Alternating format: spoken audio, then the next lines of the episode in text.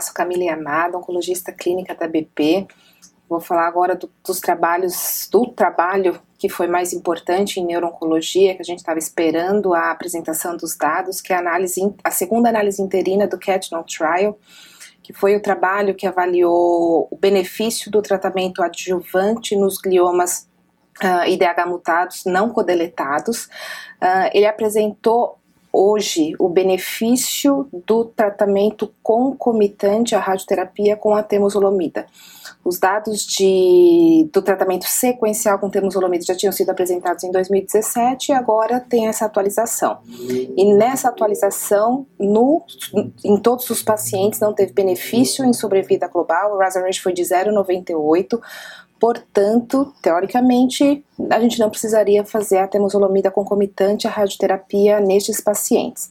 Na análise de subgrupos, pacientes com IDH mutado uh, tiveram um benefício importante em sobrevida global.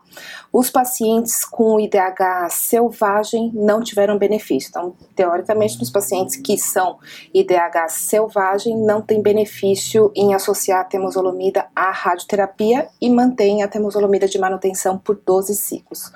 Esse foi o trabalho que a gente mais estava esperando os resultados. Era isso que eu queria apresentar. Até logo.